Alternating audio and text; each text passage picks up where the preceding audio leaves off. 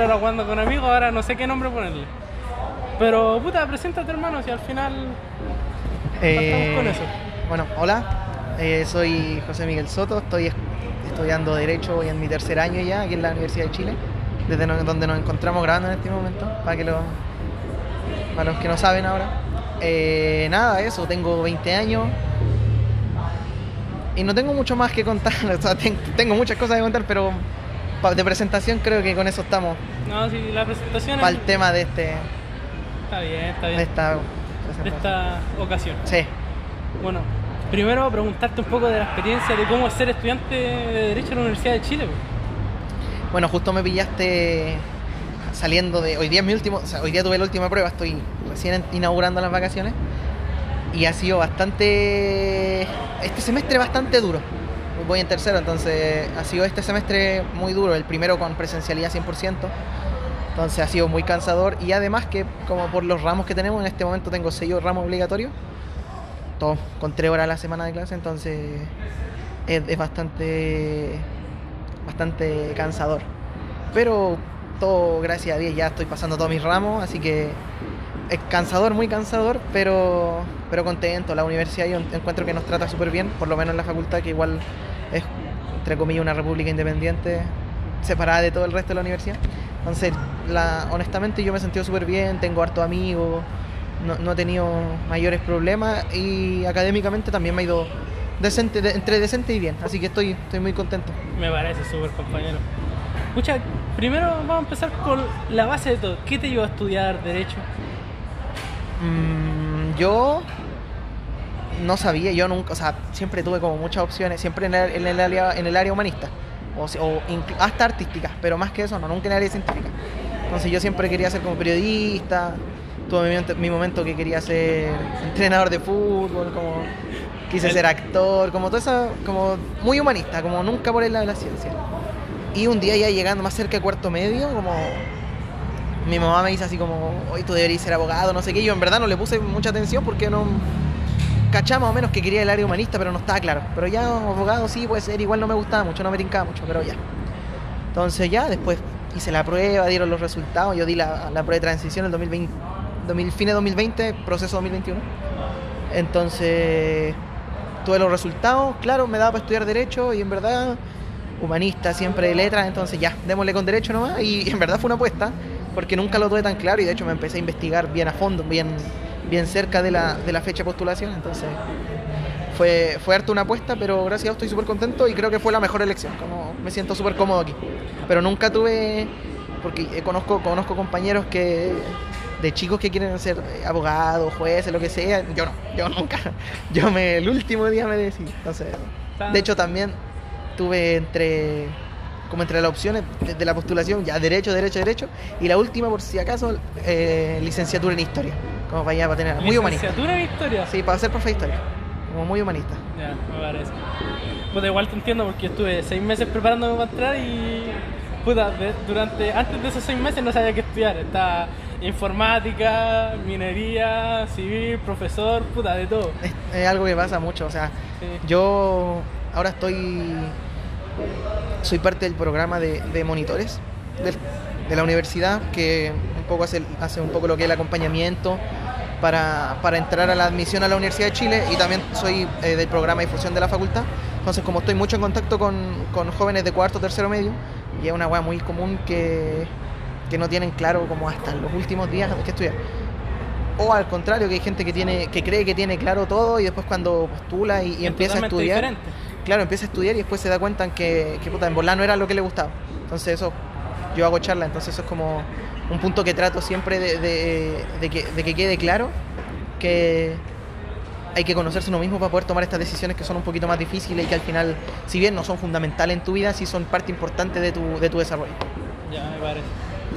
Eh, la- una pregunta que yo creo que va a dar importancia. El enfoque que le da la universidad a los estudios, entre teoría, práctica y alguna otra cosa más, no sé si habrá más cosas que eso. ¿Qué tan equilibrado es? ¿Qué cosa se pasa más? Bueno, la universidad, en la facultad, la Universidad de Chile, eh, yo encuentro, bueno, primero que todo, se forman abogados integrales. Por ejemplo, como parte un contraejemplo, hay algunas universidades que tienen que salen abogados con mención, por ejemplo, no sé, abogado en mención comercial, abogado en mención, ta, ta, ta. Que al final lo que hacen es como desarrollar una sola área del derecho y dejarlos preparados en esa área, pero en la otra área no los nutren tanto.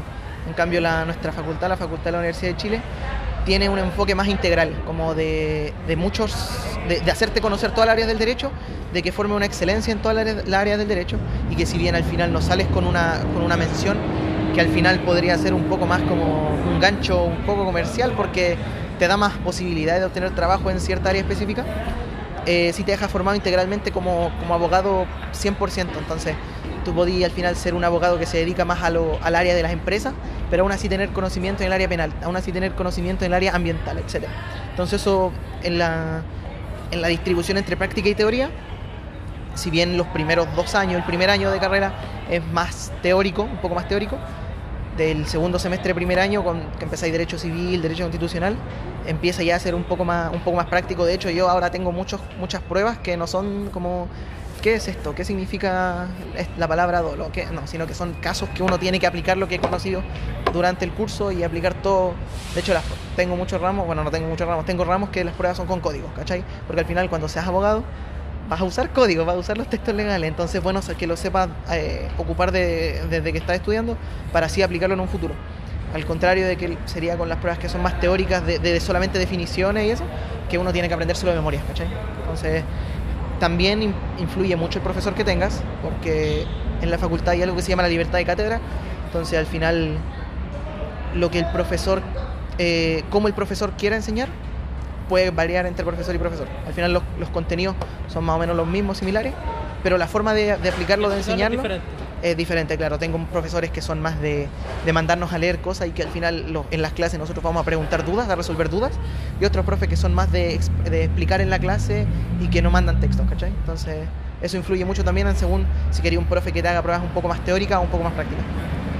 Ahí te da como la decisión de entre práctica o teórica. Claro, al final uno si uno se quiere formar. Por eso es muy importante lo de una formación integral, porque si tú en verdad no querís litigar, no querís ir como a los juzgados y no querís ser abogado como los de las películas, podéis dedicarte al área académica, entonces te sirve mucho más una formación más teórica. En cambio, si en verdad la teoría mucho no te gusta y te aburre, tenía una formación más práctica, más de resolver casos, más de, poner las manos en el barro al final de, en el derecho, de empezar a aplicar el derecho desde, desde la etapa formativa. Me parece justo tocaste un tema que yo creo que muchas personas o muchos estudiantes que quieren estudiar derecho creo que tienen en cuenta en sus cabezas. El derecho cuando uno está estudiando y todas las cosas se ve como en las películas de que, no sé, voy a esto, voy a hacer esto otro y cosas así. No, o sea, no, es un poquito más, yo todavía no ejerzo, por si acaso, para los que no saben, todavía no, no procuro que los que trabajan de un poquito menos de abogado, entonces, pero no, no es lo mismo, de hecho es muy distinto. Por, me a meter en un tema un poquito fome, pero uno ve las series gringas o las películas gringas que van, ya van al juzgado. Claro, esas.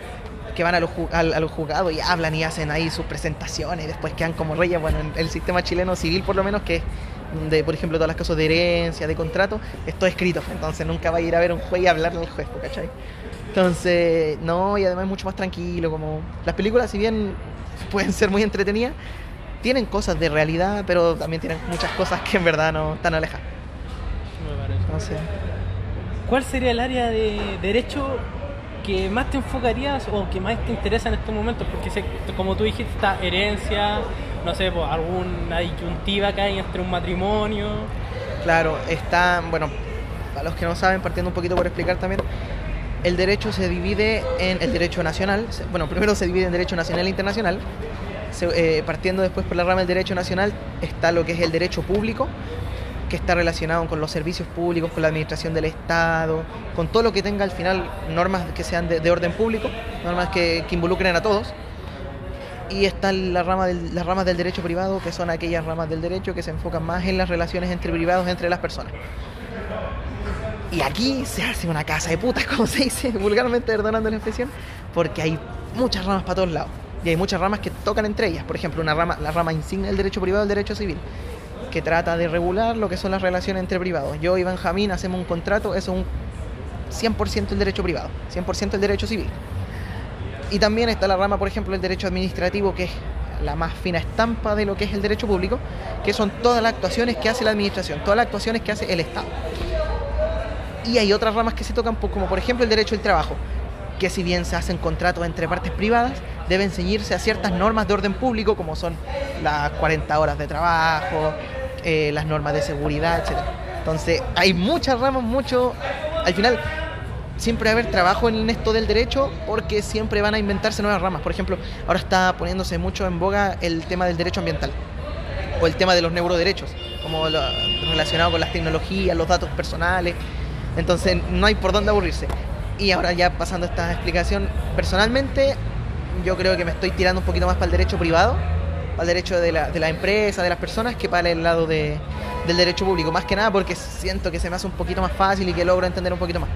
Pero igual todas las ramas del derecho son tienen su lado de explotación y en verdad son muy bonitas. Hay como hay cosas que que uno debería poder como abogado y como persona también debería poder explorar y conocer un poquito más allá, conocer sus derechos, conocer qué puede hacer y qué no, y conocer también por qué un poco para qué están ciertas funciones de lo, del derecho. Por ejemplo, eh, hace, me, a meter, me a meter un tema un poco, bueno, no debería ser polémico, pero mucho se ha hablado estos últimos dos, tres años sobre la derogación de la pena de muerte.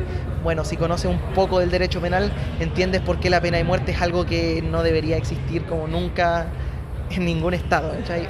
O el tema de la que se dice sobre que se defienden a los delincuentes, también un principio muy propio del derecho penal, que es el de toda persona necesita una defensa aún y, y, tiene derecho a un, a un, debido proceso. Entonces, son cosas que si uno va conociendo un poco y se mete un poquito en esto del derecho, que, que yo creo que está yéndome a otro lado, creo, creo que está un poquito muy elitizado, que es un poquito muy de la élite, el, el, el ordenamiento jurídico y todo el conocimiento jurídico. Si uno lo empieza a conocer un poco más, un poco más a fondo, se da cuenta por qué y cómo funciona el Estado y cómo funciona al final la sociedad en la que nos regimos. Me parece. ¿Sabéis qué? Que pensando en muchas explicaciones porque. Pregúntame lo que es. Estamos al aquí. final, uno cuando lo ve de afuera dice, no, pues, esto está mal. Pero, según tu criterio, ahora estudiando Derecho y todo, ¿cómo es el Código Penal aquí en Chile? ¿Es, es bueno? ¿Le falta cosas? ¿Es malo? Bueno, yo no, no, no sé si me pueda referir al Código Penal como bueno o malo, pero sí, sin duda, existe, está muy, está muy enfrascado en lo que fue la, toda la, el pensamiento liberal posterior a la Revolución Francesa, de que toda persona tiene derecho a defensa y de que no por, no por haber cometido un crimen, más allá de verlo como un error o como un, un acto voluntario, no, no, solamente por haber cometido un crimen y por tenerse todas las, todas las pruebas, como, o sea, no pruebas, pero tener todos los indicios, no las pruebas, eh, sobre que cometió el delito, que hizo tal cosa, no tiene derecho a defensa, no tiene derecho a un juicio justo, no tiene derecho a, a que reciba un, un castigo conforme, entonces nuestro derecho civil tiene, de hecho los mismos profesores lo dicen del derecho penal, disculpen, que es un poco el, el, código penal, un poquito la constitución de los delincuentes, porque se les da mucho, tiene mucho, mucha importancia, se da mucha importancia a lo que es el rol de, de los delincuentes y se busca que estos no, no delincan y que todos vivamos en una sociedad que tenga un poco los castigos justos, ¿cachai? Como, por ejemplo, obviamente yo, bueno, ayer justo estaba viendo el caso de, del psicópata de alto hospicio, que es un, una persona que secuestró y violó a, a, seis menores de edad en los años 2000, en el principio del 2000, que un caso uno lo veía, un caso pero terrible, como uno como de la guata, como uno ve ese caso y piensa así como, man, que le den pena de muerte, que, se seque en la cárcel. Pero al final, como no, no es lo más, eso es como la reacción un poco más, más de piel, más de uno, como un delincuente debería pasar, ni siquiera tiene que estar en la cárcel, debería matarlo inmediatamente. Pero después uno ve que existen cierto, ciertas cosas, como por ejemplo, que es la, primero, que no se puede castigar un delito que quitó vida con quitar más vida, porque eso solo trae de vuelta un estado de salvajismo puro, etcétera. Entonces hay como muchas cosas que si uno se mete un poquito en el derecho penal va a entender por qué no funcionan así. Y al final, si bien yo, yo pienso que, que encuentro justo que se diga ahora que se reclame porque un poquito el derecho del delincuente y que, que al final se encuentra un poco desequilibrado porque se protege mucho al, al agresor y no a la víctima, todo esto también tiene un sentido lógico detrás de cómo era la concepción del universo, la concepción cosmológica de, los años donde se escribió el código, que es código del siglo XIX. Entonces tiene que ver mucho con eso. yo personalmente eh, le daría un enfoque, sin dejar atrás los derechos humanos que deben ser la base de, todo, pero yo también le daría un poquito más de enfoque a lo que es la víctima dentro del de la participación del derecho penal. Porque, por ejemplo, muchas veces se toma, bueno, siempre se toma, que los delitos no son en contra de la... O sea, la víctima no es quien em- empieza el proceso penal, salvo ciertos delitos de participación privada, que es como se dice, por ejemplo, de injuria o calumnia, que ese delito el Ministerio Público, o sea, el Estado como si no va a buscar eh, castigar a esta persona por este delito. Uno tiene que iniciar una acción. Y hay otros delitos, como por ejemplo la violación, el homicidio, el robo, que sí el Ministerio Público, el Estado puede iniciar de oficio la investigación y puede castigar de oficio.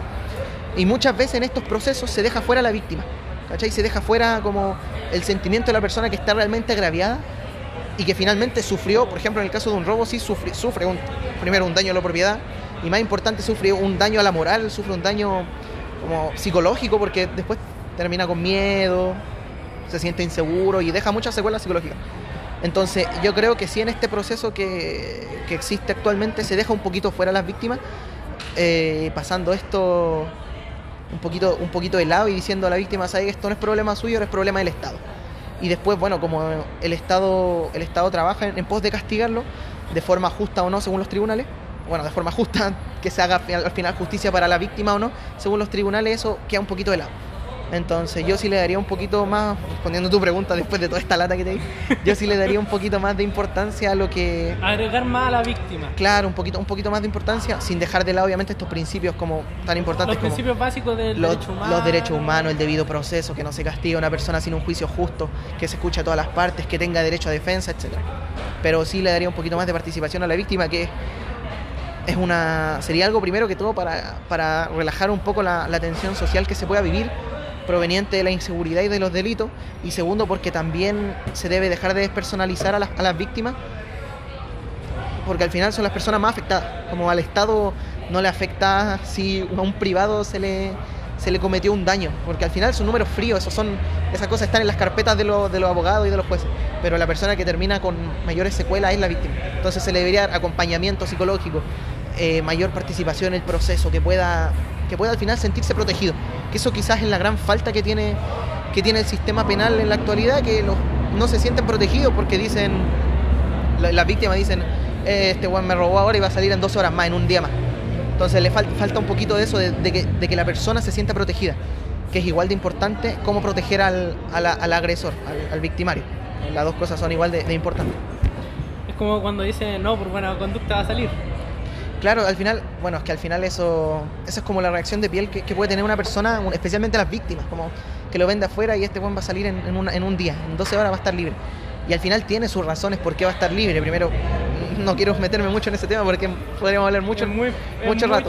Pero entre ellos, economía procesal, que las cárceles en Chile no están lo suficientemente equipadas ni siquiera para eh, atender a la población carcelaria que está hoy en día, etcétera. Entonces hay muchos problemas y hay muchas razones por las que se les deja libre a gente que comete delitos.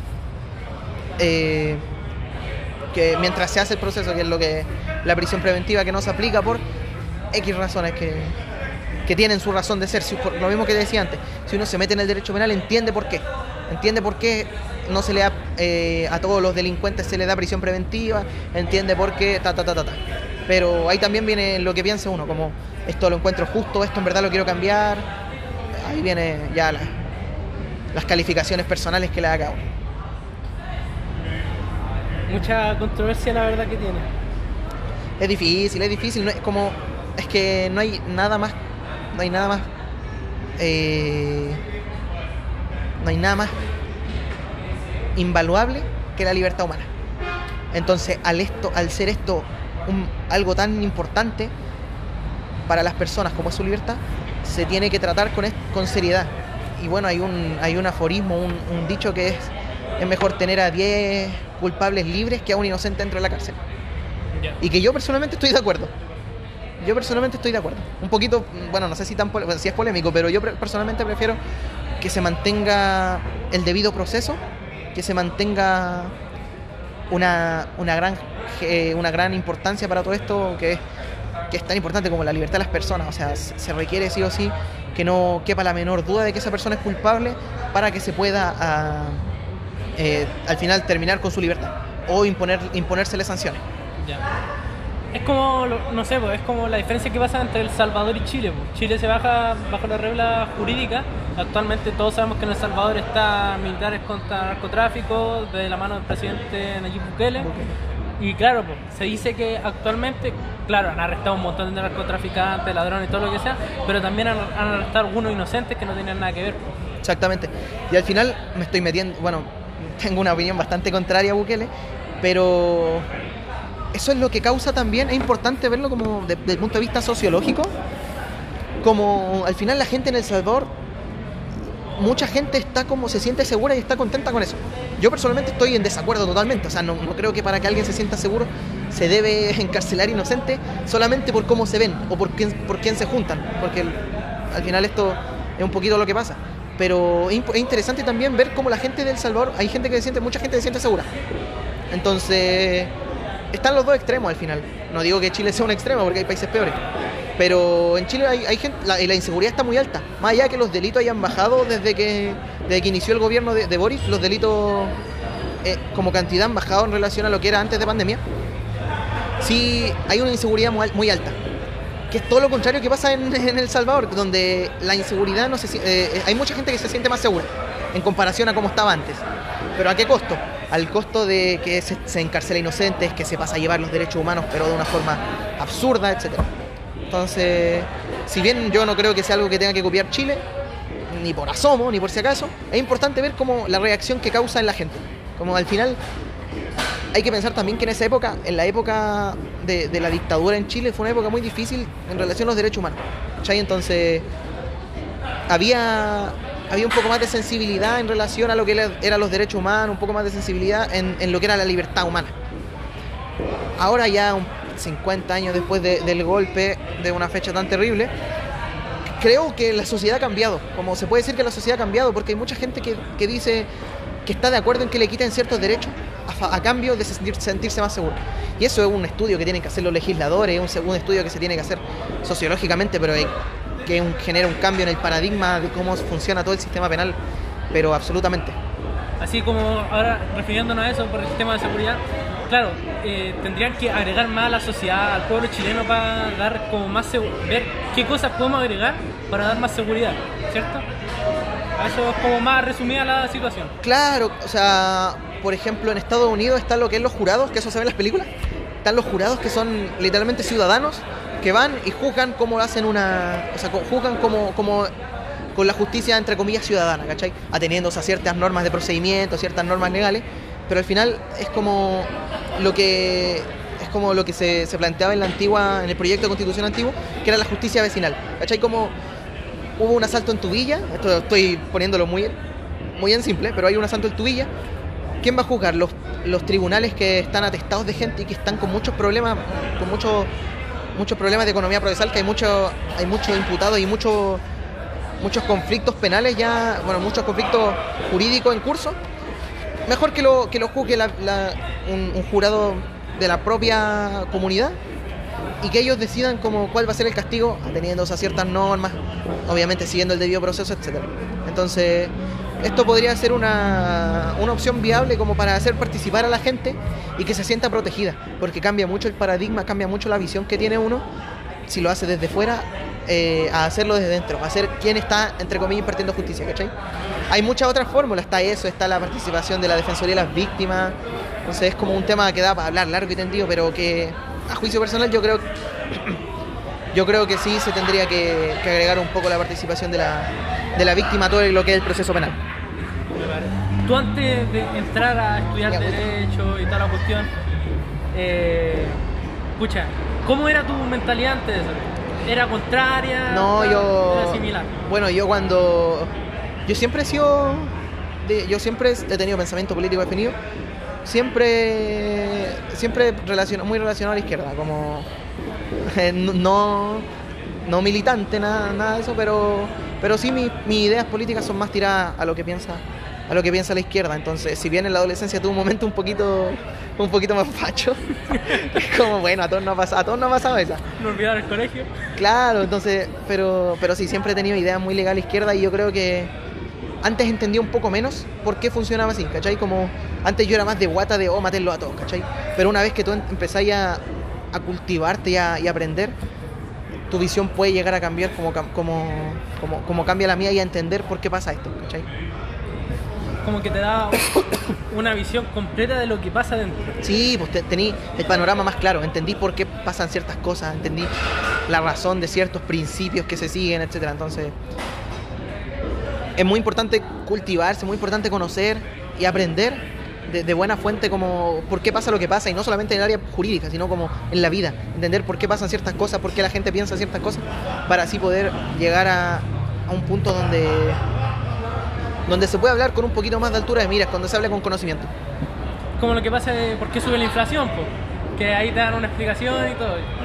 Claro, entonces al final lo más importante es informarse y poder hablar con conocimiento. Como eso es, eso es la, la base para poder hablar de un tema con, con autoridad, porque hay que conocer de los temas para hablarlo, si no, mejor quedarse callado. me parece. Eh, pucha, hablemos sobre un tema controversial que estuvo muy tocado, diría que el año pasado, pero también se tocó durante estos meses, al principio, sobre la nueva constitución. ¿Cuál es tu pensamiento crítico y tu pensamiento visto desde lo que tú sabes? Eh, bueno, la nueva constitución. Yo personalmente, como viendo lo que está haciendo este proceso, el proceso de, actual, yo creo que no va a llegar a ningún puerto. Muy a pesar mío, porque yo sí quería un cambio en la constitución, pero yo creo que no va, que no va a ser. Si hay... Al final, yo viéndolo como no participante político activo, pero sí como alguien que, está, que, está metido en este mundo, sí, sí vi un decaimiento absoluto en, en- los ánimos, como en la participación.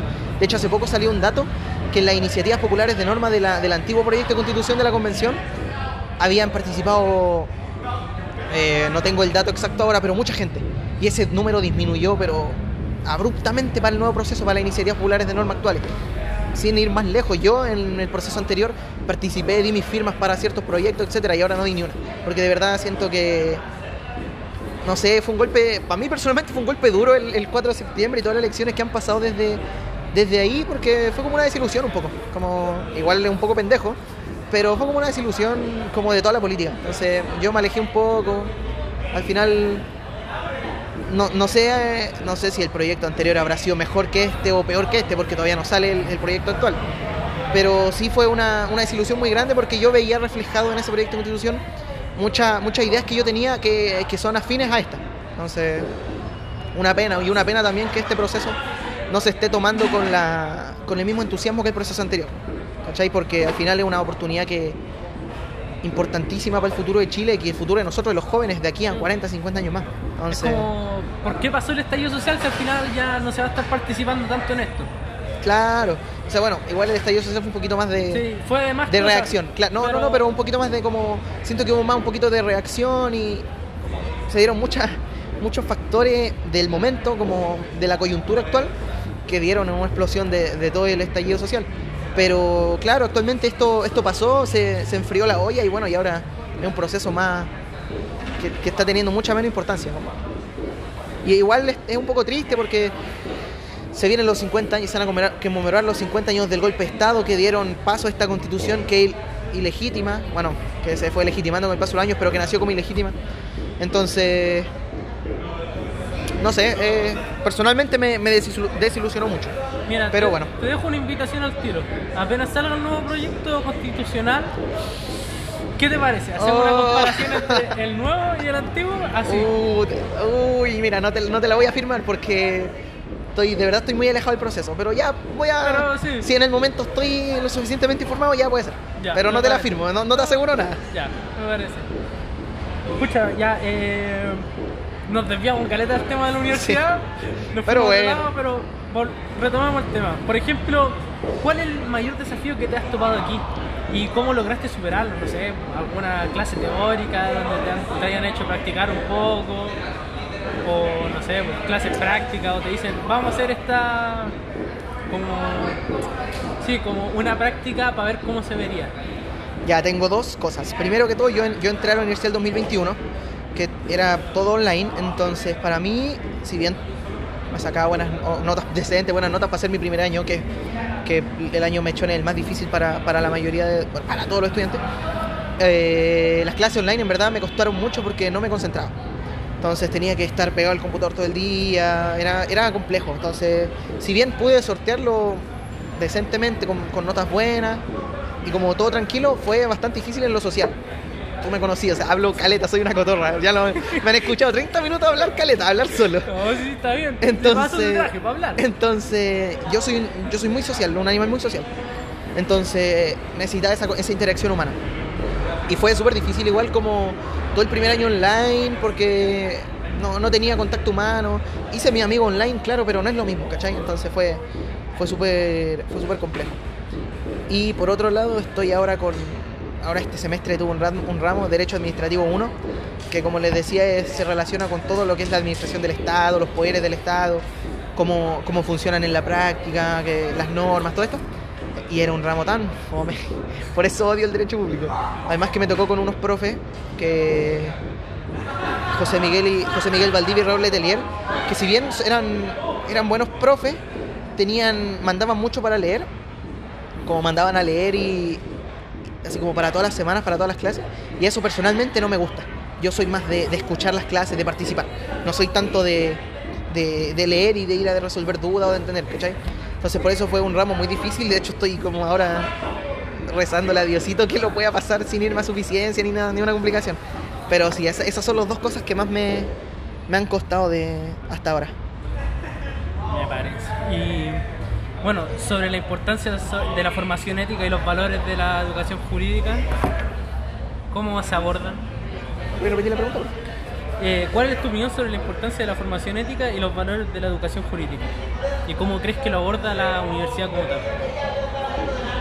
Bueno, personalmente, y bueno, y más que compartido, pero personalmente la, formación ética es lo más importante. O sea, no hay personas, antes de, de, cualquier profesión, cualquier oficio, hay una persona. Entonces la ética tiene que ser lo primero, lo primordial. Y yo personalmente creo que...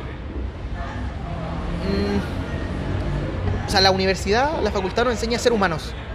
Pero esto no lo veo en las clases, ¿cachai? No, como no tengo una clase que es como que sea como ética, ¿cachai? O sea, más allá de la buena fe, como todos estos principios universales, yo creo que la, la, esto del principio ético lo veo más en, el compañerismo que tenemos todos. ¿Cachai? Como al final del día tengo compañeros y tengo compañeros que no somos amigos, pero siempre hay como una buena onda, ¿cachai? Como he notado mucho, mucho compañerismo. Y al final esto es lo que forma ser una buena persona, como tratar de no cagarte al de al lado, los buenos valores como compartir, ayudar al, al, al otro, como la igualdad entre nosotros. Entonces esto, yo creo que a mí lo que me encanta de la universidad es que es muy plural. ¿cachai? Tiene como personas de la extrema izquierda y tiene personas de la extrema derecha. Y al final todos convivimos en el mismo ambiente y todos tenemos nuestras opiniones políticas, nuestras opiniones sociales, nuestras opiniones de lo que sea, de religión, tenemos distintas vivencias, venimos de distintas comunas, distintos sectores socioeconómicos, pero al final todos convivimos en el mismo ambiente y al final todos podemos compartir esta, estas vivencias que tenemos y todos nos respetamos. Como yo personalmente no siento que alguien me haya faltado el respeto en estos tres años de, de, de universidad. Entonces eso es algo que me encanta. Y eso es algo que al final te, te forma éticamente y te forma como persona también. Como conocer otras realidades, conocer gente que viene de Las Condes, Vitacura, Lo Barnechea, que se encuentran con gente que viene de Cerrillo, de Maipú, de, de Puente Alto. Nosotros. Sí, y que comparten con estas personas y que al final tienen una tienen una, unas conocen vivencias que no conocen, que no conocerían en su día a día. Y lo mismo al revés, ¿cachai? Como yo de Cerrillo, gente de Maipú, Puente Alto, Renca, Pudahuel, que conoce a gente de, la, de, de Vitacura, de Lo Barnechea, Las Condes. Entonces es como súper súper rico y, y, mucho respeto y me encanta. En verdad, eso es lo que más destaco de la, de la universidad, que tiene un ambiente súper plural donde no tenemos miedo de decir nuestras opiniones y al final del día todos nos respetamos como por lo que somos, personas y además compañeros. Me parece muy buena tu explicación porque me explicaste mucho sobre el tema.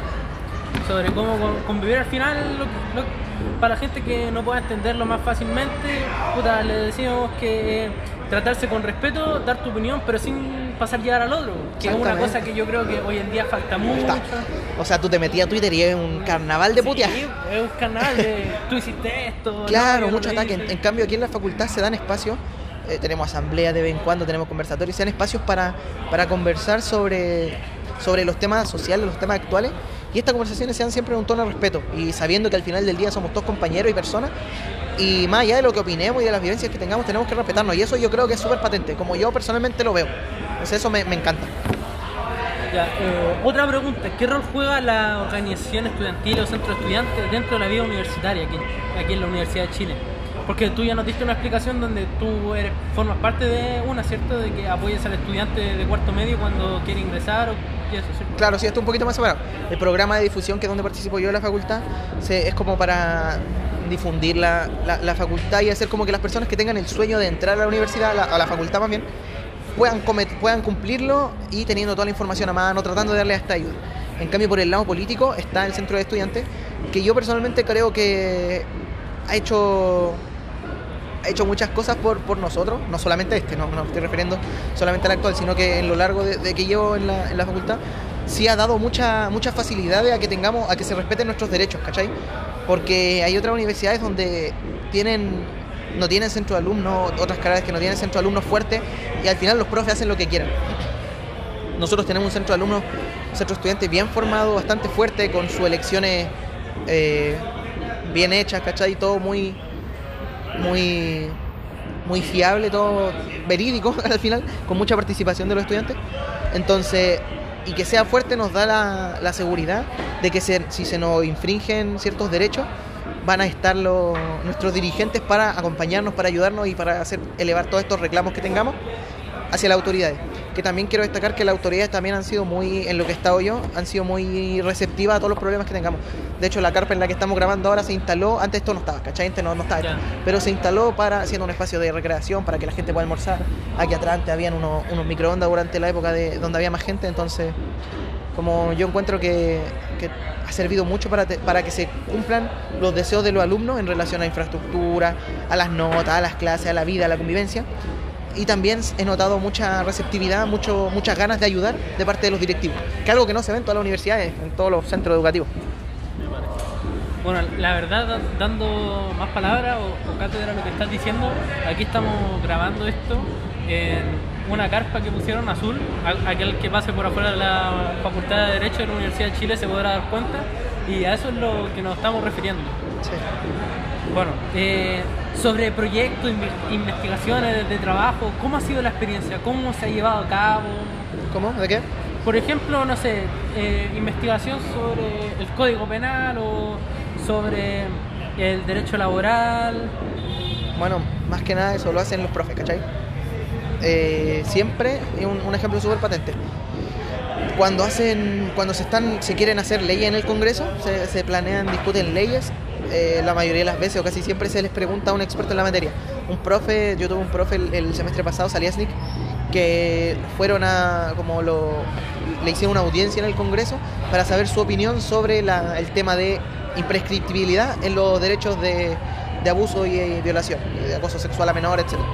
Entonces siempre la investigación está más, mucho más a, más a cargo de los profesores, sin perjuicio de que existan todo lo que son la- las tesis, las investigaciones, de título que se puedan hacer por parte de los estudiantes, que los profesores también dan mucha ayuda. Pero lo más principal de las investigaciones que se hacen viene de parte de los profesores, que hacen comparaciones entre derecho internacional y el derecho chileno, ven cómo funciona en la aplicación práctica de todas las, normas que puedan eh, surgir, etcétera. Eh, hablando de los profesores, una pregunta yo creo que de nuevo el tema. Hablando de los profesores, la relación que hay entre estudiante y profesor. Bueno, primero que todo, mucho respeto, como mucho respeto. Eh, y también va de- dependiendo del profe. Por ejemplo, o sea, primero que todo, como, como antecedente, en la facultad tenemos nosotros que elegir los profes, ¿cachai? No nos asignan los profesores, como pasa en otras universidades. Entonces nosotros elegimos a los profes y se hace una lista de prioridades y ahí te van asignando, tratando de darle como a todos un promedio de lo que se llama felicidad, entre comillas, de las, entre las prioridades de los profesores que, que se les otorgan. Eh, por lo tanto, uno tiene la libertad de elegir profes, sin embargo, después que te, podéis tener la mala suerte que justo te, den uno que tú no querías. Pero siempre la relación entre profesor y estudiante son en mucho respeto, mucho respeto. Y también hay unos profes donde hay un poco más de afinidad, donde hay un poco más de confianza para participar en clase, etcétera, y otros profes donde en verdad imponen un poco más de respeto y en verdad un poquito más de cosas. Pero yo en lo que he, tenido de, de estudio, me ha tocado con profes fenomenales, geniales, que yo sé que no va a escuchar esto, pero Juan Eduardo Palma Cruzat, que hombre, lo quiero mucho, mi profe de Derecho Comercial. Así como he tenido otros profesores que, que puta, he tenido la desgracia de, de que me hagan clases, lamentablemente. Pero bueno, son cosas que pasan al final. Así va a ser la vida eh, laboral también, así que. Pero sí, mucho respeto. Y según cómo es el profe, según cómo es uno también, mayor, mayor afinidad o un poquito de menos afinidad. Eh, ¿Qué consejo le darías a alguien que considera estudiar aquí? ¿Qué cosas debería tener en cuenta ya como para ir cerrando las últimas preguntas? Eh, un consejo. Yo creo que el consejo más, más un poco más alejado de, de lo que es la facultad, pero más, más importante que me gustaría como inculcarle a todos es que sigan sus sueños. Eh, yo personalmente, en, bueno, en el colegio aquí donde íbamos con Benjamín, primero medio se hacía una división y uno tenía que elegir si iba a científico humanista, electivo científico humanista, o a una especialidad, mecánica, dibujo técnico o electricidad. Yo no sé en, en qué parada habré estado en esa época, pero mi, mi idea era irme a mecánica, sacar el título de, de mecánico, tener como ese seguro de, de vida abajo y después si quería estudiar otra cosa, como periodismo o lo que sea, le daba ahí, pero siempre con este colchoncito de seguridad. Pero en segundo medio, bueno, pasaron cosas, no, no recuerdo en verdad, porque tengo mala memoria, pero segundo medio decidí quemar mis naves. Me la jugué con todo, me voy humanista nomás y estudiar algo y listo, no, en verdad no. Me gustaba mecánica, sin nada que decir, pero, pero no es lo mío, como que no, no me, no me veo aquí, no. Voy a quemar las naves, no quiero ser más seguro de vida, voy a humanista nomás y, Me la juego con y todo. me la juego y que sea lo que Dios quiera. Y bueno, así fue como terminé estudiando, me esforcé más que la cresta, modestamente, pero me esforcé más que la cresta. Tuve como en cuatro preuniversitarios, entre gratuito y, y el, y uno pagado, el CEPECH. Pero como me saqué la mugre, me pelé el lomo y eh, logré al final estudiar en, en la, en la Facultad de Derecho de la Universidad de Chile, que no es poca cosa, ¿cachai? Entonces, ¿y esto por qué pasó? Porque un día dejé de, de buscar el mínimo, de buscar el- la seguridad y quemé mis naves y dije, ya, arriesguémonos, vamos, como tirémonosla con todo. Entonces eso es lo que... al final seguí mi sueño. Más allá de que no haya querido estudiar Derecho del primer minuto, seguí mi sueño de estudiar algo y de hacer algo humanista y de, de seguir esa, esa rama. Algo que te gusta al final. Claro, si al final esto no es lo único que va a tener en la vida, pero sí muy, puede ser muy fundamental. Entonces eso es lo- lo- un consejo más que me gustaría que, que le quedara y, y si está en esta etapa de la vida como decidiendo qué hacer con su vida, un consejo que, les- que me encantaría darles como un pelagato más, como un piojo más, que sigan sus sueños y que al final con esfuerzo y dedicación y talento todo, todo llega. Con mucho trabajo, con mucho trabajo todo llega. Y ahora un consejo más, más un poco más bajado lo que es el derecho, que hay que ser perseverante, hay que, hay que leer, se lee harto. Me preguntan esto siempre que voy a charla, me preguntan, ¿se lee tanto? ¿En verdad se tiene, se tiene vida? Sí, se tiene vida, tranquilidad. Uno no viene a la facultad solo a estudiar. Pero también hay que ponerle, ¿cachai? También hay que leer, hay que, hay que esforzarse. Entonces, esos son un consejo, un consejo un poquito más aterrizado. Hay que leer si, si quieren ser abogados y si quieren estudiar derecho hay que leer, pero más importante hay que comprender, ¿cachai? Como comprensión lectora más que nada. Y eso, perseverancia y seguir los sueños. Eso yo creo que es lo más fundamental. Escucha, compañero, hoy día ha sido un día muy gratificante para mí porque hace rato quería grabar contigo. No, yo también, así que Y puta, ha sido yo creo que uno de los mejores episodios. Así que muchas gracias compañero. Ah, muchas gracias, Benjita. Cualquier cosa, estoy ahí para lo que me, para lo que me necesité. Excepto la de la constitución, ahí me dio un poquito baja, ¿no? no, pero depende cómo estemos en esa fecha. Pero lo que necesité, hermano, estoy aquí. Quiero aprovechar que, que pidieron que mandara saludos, así que le mando saludos a la Piera, a la Sofía, no sé. A, la, a Felipito, a la Mili, a la Picho, a la Alexa, bueno, a todos mis amigos, el Lucho, Nachito, la Fiñita, bueno, todo. Eso para. mira, tengo, tengo poquitos amigos yo, así que tengo que empezar. Después se van a herir algunos por, de- por no decir los nombres, pero bueno, esos son los que. Pero se le manda saludos Se le manda saludos. Sí, ellos- los que me conocen saben cómo soy. Bueno, y eso, Carevi, un gusto y ojalá que esto, que si alguien de verdad quiere estudiar Derecho o en verdad quiere estudiar lo que sea, como que pueda servirles para, para llegar a, a cumplir sus sueños. Tu- Y lo, lo que más quiero dejar, como quiero tratar de dejar en esta, en esta entrevista, en este programa, como eso, que al final todo, todas las piezas caen en su lugar. ¿Cachai? Como Todo al final se arma. todo al final, exactamente, todo al final se arma como... Y si tú tenías un sueño, y si tú te gusta algo, o tú, o por el contrario, si tú sabes que no te gusta algo, no hay para qué seguir intentando. Como hay que seguir los sueños y hay que ser perseverante. Yo creo que es una de las cosas más importantes que me ha enseñado la vida, como no solamente la carrera, sino que la vida y, y ver a mis papás y ver a la gente que, que, está cercana a mí, como la perseverancia es lo más importante. Y si esto puede servir a alguien que está dudando como de, de qué hacer y de, y de qué movimientos seguir en su futuro, y más aún si quiere estudiar derecho o estas carreras humanistas, hazlo, como esta es tu señal, créeme que esta es tu señal, hazlo. Te va... Todo es para mejor. Eso, eso, eso. Bueno, muchas gracias por estar aquí. No, de nada, un gusto. Gracias a quien escuche esto. Saludos para los amigos del Soto, reitero. Ahí para que estén. Y bueno, ante cualquier cosa te aviso si es que te voy a traer de nuevo. Estoy, si a, quieres venir. estoy de vacaciones hasta principio de agosto, así que estoy a disposición absoluta. Ya, me parece mucho. Bueno, eso ha sido todo. Muchas gracias.